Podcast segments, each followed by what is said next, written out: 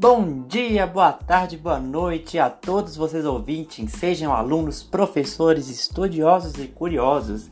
Está começando aqui um podcast para você que tem sede de informações atualizadas e baseadas em estudo científico, mas não tem muito tempo. Hoje vamos falar de uma morbidade que habita o imaginário das pessoas, cujo nome espreita nas histórias e romances. Vamos falar sobre gigantismo e acromegalia.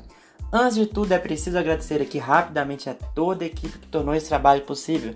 Então vai um obrigado aí Arthur Rocha, Jéssica Ribeiro, Matheus Kozievich, Nayara Fonseca e Laura Tinoco. Aqui quem vos fala é o Félix Freitas.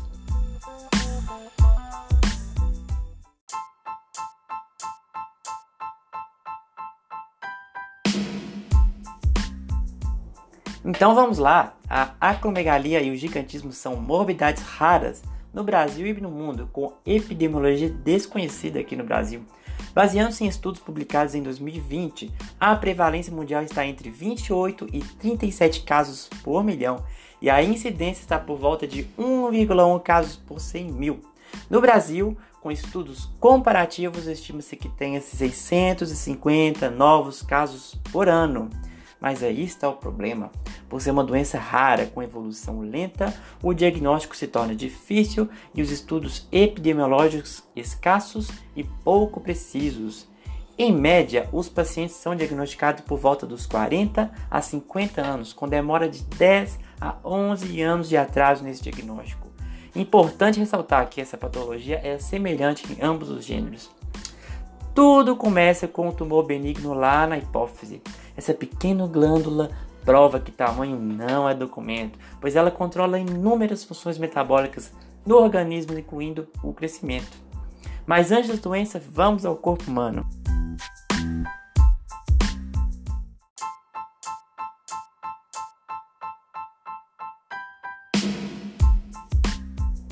Bom, a famosa hipófise se forma lá no embrião na terceira semana e tem uma dupla origem embrionária que forma a neurohipófise e a adenohipófise.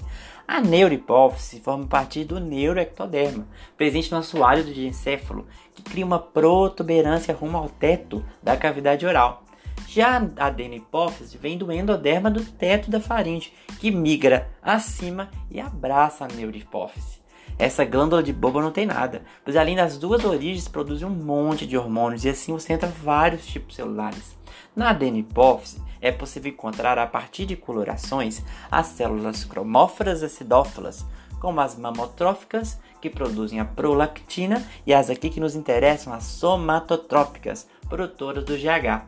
Tem ainda as basófilas, que possuem outras três categorias celulares produtoras de outro, outros quatro hormônios, e as cromófobas, que não produzem hormônio algum. As acidófilas representam 50% das células e são as mais rosadas. As basófilas, 10%, e são mais roxinhas. Já as cromófobas representam 40% e apenas o núcleo é visível. Bom, essa glândula, além de atuar como mestra, tem um lugar digno e está apoiada no centro do crânio, em uma base do osso esfenoide chamada cela túrcica. Lá, ela se liga ao hipotálamo, que é como um centro de controle e integração por uma proeminência chamada infundíbulo. Nessa proeminência, a comunicação não é feita por fibra ótica, hein?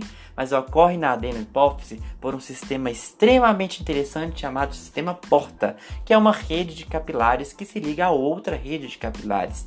E na neurohipófise, essa transmissão ocorre pelos axônios dos neurônios que vão direto do hipotálamo à glândula.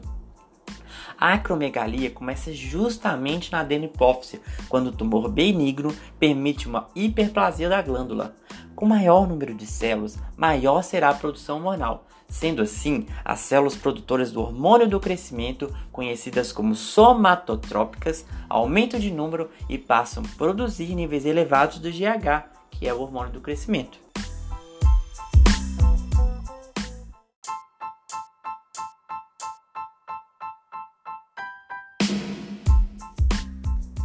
Mas e aí? O que que o aumento do GH vai mudar tanto? Ah, muita coisa e ainda vai variar com a idade. O GH atua sobre todas as células do corpo, mas principalmente nos hepatócitos, fazendo-os produzir o IGF, que é um fator de crescimento semelhante à insulina.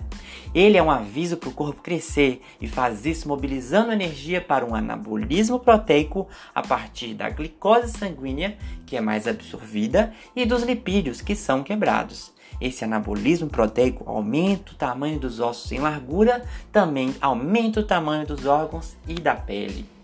Em jovens que ainda possuem seus discos epifisários ativos, os condócitos amam o GF e se multiplicam, aumentando os ossos em comprimento, criando o gigantismo.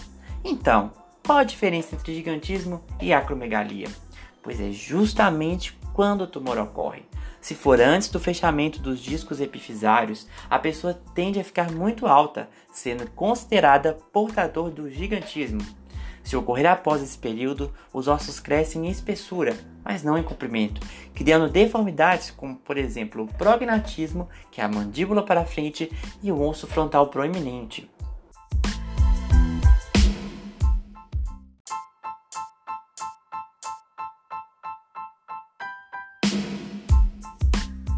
Bom, então vamos ao diagnóstico.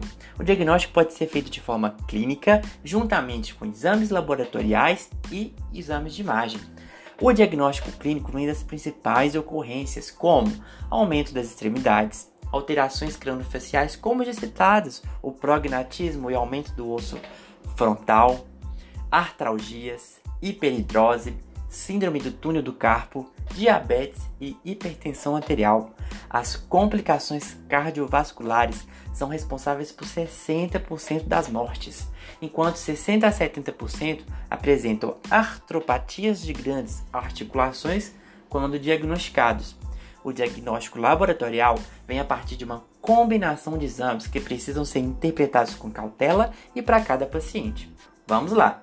A dosagem do GH basal por ser um hormônio pulsátil e se alterar com outras comorbidades como insuficiência renal, hepática e diabetes mellitus descompensada, não é um bom exame feito de forma randômica e unitária. Portanto, se faz com outros exames.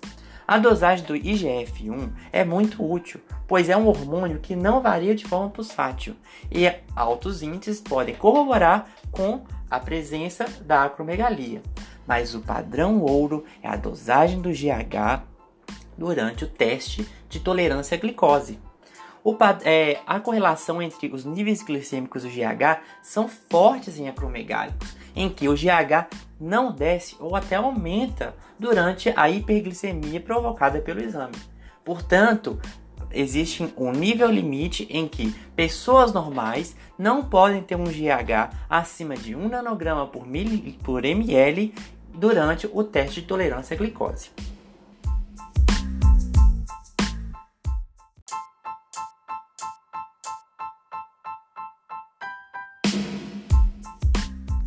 O diagnóstico ainda pode ser auxiliado por um diagnóstico por imagem, a partir de ressonância magnética, que permite avaliar as dimensões do tumor.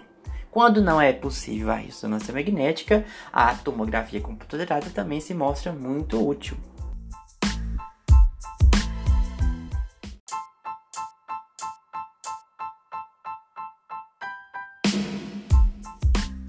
E vamos ao tratamento. O paciente diagnosticado hora de tratar. O tratamento primário para os acromegálicos é a cirurgia transesfenoidal para ressecção do tumor. Após a cirurgia, deve ser feito o acompanhamento tanto do GH quanto do IGF. Caso o paciente ainda não apresente normalização dos, dos níveis de GH e IGF, existe uma segunda linha de tratamento que é a medicamentosa. O tratamento medicamentoso pode ser feito por análogos sintéticos das somastopatinas que se ligam aos receptores, mas não os ativam. Existem também outros medicamentos, como os antagonistas de GH e os agonistas dopaminérgicos. Todas essas drogas, com diferentes formas de ação, visam reduzir os níveis séricos de GH e de IGF.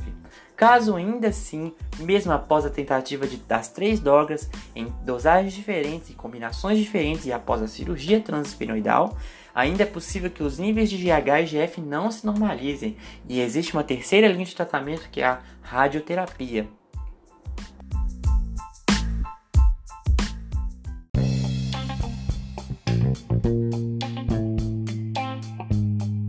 Então é isso, obrigado aí ouvintes pelo seu tempo. Lembrando sempre que esse podcast foi feito com informação baseada em estudos científicos. Diga não a fake news e cheque. Pensamento crítico é essencial para a evolução da ciência e da saúde.